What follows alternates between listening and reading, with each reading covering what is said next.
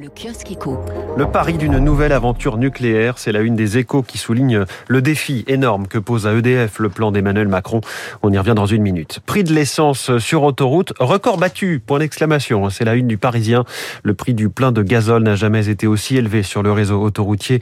En moyenne, 13 centimes de plus qu'ailleurs. L'éclatante santé des banques françaises, c'est la une du Figaro Économie. Les cinq plus grands établissements cumulent 31 milliards 700 millions d'euros de profit en 2020. 2021. Ils ont amélioré leur rentabilité, longtemps leur point faible.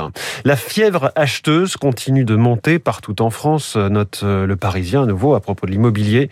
Le marché de l'immobilier poursuit sa progression après une année 2021 déjà record. Échec et maths, titre Libération à sa une au sujet des maths hématiques. De mal en pis, pays, titre du dossier sur la réforme du bac. Les maths devenus facultatifs en première sont désertés par les élèves.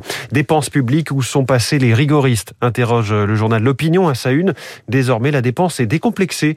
Même à l'approche de la présidentielle, ni les politiques ni les patrons n'appellent à compter les milliards d'euros. Il y a ce dessin à la une du dessinateur CAC avec une sorte de, vente aux enchères où chaque candidat dit euh, ses dépenses de plus en plus faramineuses. On referme ce kiosque éco.